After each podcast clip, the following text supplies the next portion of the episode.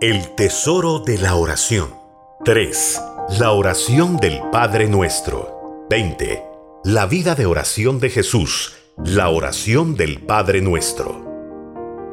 Aconteció que estaba Jesús orando en un lugar, y cuando terminó, uno de sus discípulos le dijo, Señor, enséñanos a orar. Lucas 11.1 La oración fue la línea vital de comunicación entre Jesús y su Padre. Jesús sabía que su Padre siempre le oía. Juan 11, 41, 42. Y Jesús siempre oía lo que su Padre le decía. Juan 15, 15. Para luego comunicarlo a sus discípulos. Además, Jesús siempre veía a su Padre hacer lo que él mismo debía hacer, permaneciendo así en su voluntad en todo momento. Juan 5:19.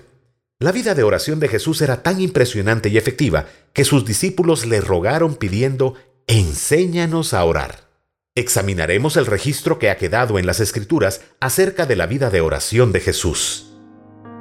Despedida la multitud, subió al monte a orar aparte, y cuando llegó la noche, estaba allí solo. Mateo 14:23 Jesús conocía y practicaba la necesidad de apartarse de todo y de todos para orar efectivamente. Obviamente sus tiempos de oración eran extensos, además de intensos. Mientras Jesús oraba, sus discípulos se encontraban en una barca en medio del mar que estaba siendo azotada por las olas.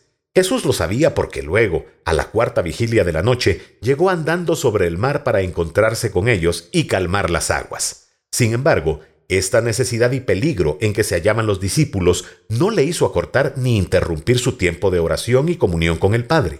Esta es una gran lección para nosotros, quienes todo el tiempo estamos permitiendo que las necesidades se interpongan entre nosotros y nuestro tiempo de oración. Levantándose muy de mañana, siendo aún muy oscuro, salió y se fue a un lugar desierto, y allí oraba. Marcos 1:35 Jesús oraba tanto sobre los montes como en los desiertos. Esta es otra gran lección para nosotros. Muchas veces cuando alcanzamos la cima de un monte espiritual, nos sentimos tan satisfechos que nos relajamos y dejamos de orar porque pensamos que no lo necesitamos. Por el otro lado, muchas veces, cuando nos encontramos en medio de un desierto espiritual, en vez de orar, nos quejamos y hacemos berrinche. ¿Cuánto nos falta aprender de Jesús? En esta nueva ocasión, Jesús acababa de sanar a muchos enfermos y de liberar a muchos endemoniados en Capernaum. Entonces se fue de madrugada a orar a un lugar desierto y después partiría para Galilea. La vida de oración de Jesús nos deja ver lo estrecha que era su comunión y su dependencia al Padre. Aconteció que cuando todo el pueblo se bautizaba, también Jesús fue bautizado, y orando, el cielo se abrió. Lucas 3:21 Jesús subió de las aguas del río Jordán y oró al Padre. Su oración abrió los cielos. El Espíritu Santo descendió sobre él como paloma, y el Padre habló desde el cielo. Nosotros también podemos abrir los cielos con nuestra oración para ser llenos con el Espíritu Santo y para escuchar la voz del Padre. En aquellos días, él fue al monte a orar y pasó la noche orando a Dios. Y cuando era de día, llamó a sus discípulos y recogió a doce de ellos, a los cuales también llamó apóstoles. Lucas 6, 12 y 13. En esta ocasión, Jesús tomó todo el tiempo de la noche para orar antes de proceder con la importante tarea de elegir a sus doce apóstoles. Su estrecha comunión y dependencia al Padre, su perfecta sumisión a la soberanía de Dios le llevó a elegir con precisión a quienes debían estar en ese grupo, incluyendo a Judas. Nosotros mismos debemos acostumbrarnos a doblar rodillas y a tomar suficiente tiempo para orar antes de tomar cualquier decisión importante en la vida. Aconteció que mientras Jesús oraba aparte, estaban con él los discípulos y les preguntó diciendo, ¿quién dice la gente que soy yo?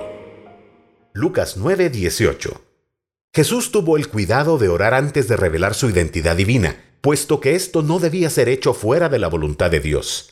Si nosotros fuera de tiempo o con la motivación equivocada damos a conocer a otros los tesoros de verdad que poseemos, o hacemos alarde de los dones que nos ha regalado el Espíritu Santo, corremos el peligro de enorgullecernos y de ocasionar nuestra propia ruina. Si Dios nos ha llamado a servirle de manera pública, más nos vale mantenernos en oración. Aconteció como ocho días después de estas palabras, que tomó a Pedro, a Juan y a Jacobo, y subió al monte a orar. Y entre tanto que oraba, la apariencia de su rostro se hizo otra, y su vestido blanco y resplandeciente. Lucas 9, 28 y 29.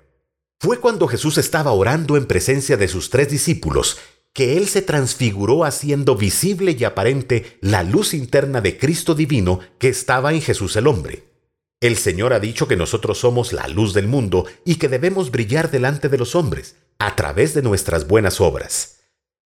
La práctica de la oración nos ayudará a hacer a un lado la cubierta de nuestras actitudes carnales, la cual vela la luz de Jesús a quien tenemos dentro, e impide que se haga visible por fuera la naturaleza de Cristo que está creciendo en nosotros. Entonces llegó Jesús con ellos a un lugar que se llamaba Getsemaní, y dijo a sus discípulos, Sentaos aquí, entre tanto que voy allí y oro. Mateo 26:36. Y estando en agonía, oraba más intensamente. Lucas 22:44. En estos momentos de tremenda agonía y sufrimiento, Jesús encontró la voluntad y la fortaleza de su Padre en la oración. Mientras más fuerte era su sufrimiento, más intensa se tornó su oración. Jesús en el Getsemaní estaba muriendo físicamente. Sin embargo, Él vino al mundo para morir en la cruz. Si Él hubiera muerto en Getsemaní, su sueño de llegar a la cruz hubiera quedado truncado.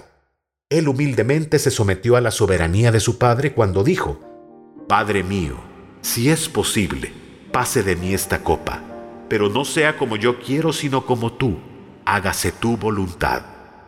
Mateo 26, 39, 42.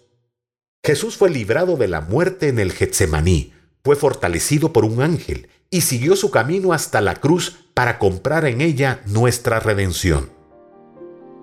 Y Cristo en los días de su carne, ofreciendo ruegos y súplicas con gran clamor y lágrimas al que le podía librar de la muerte, fue oído a causa de su temor reverente. Hebreos 5:7 ¿Cuántas veces nosotros actuamos de manera contraria? Cuando el sufrimiento se incrementa, entonces dejamos de orar pensando que Dios no nos está escuchando. También acabamos acusando falsamente a Dios de ser injusto. Cuando el sufrimiento se hace más intenso es cuando más debemos orar, confiando en que Dios nos fortalecerá y en que Él tiene un plan y un propósito para nosotros en ello. La oración nos hará mantenernos firmes y anclados en Jesús mientras dure la tormenta.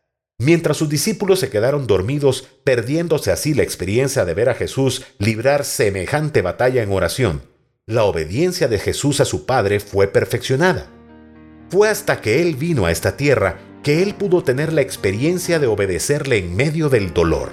Si nosotros mismos queremos ser perfeccionados, necesitamos entender cuán necesarias son las pruebas y las tribulaciones nosotros no debemos pedir de la misma manera como pidieron los discípulos. Señor, enséñanos a orar. Él sí sabía hacerlo y puede y quiere enseñarnos cómo.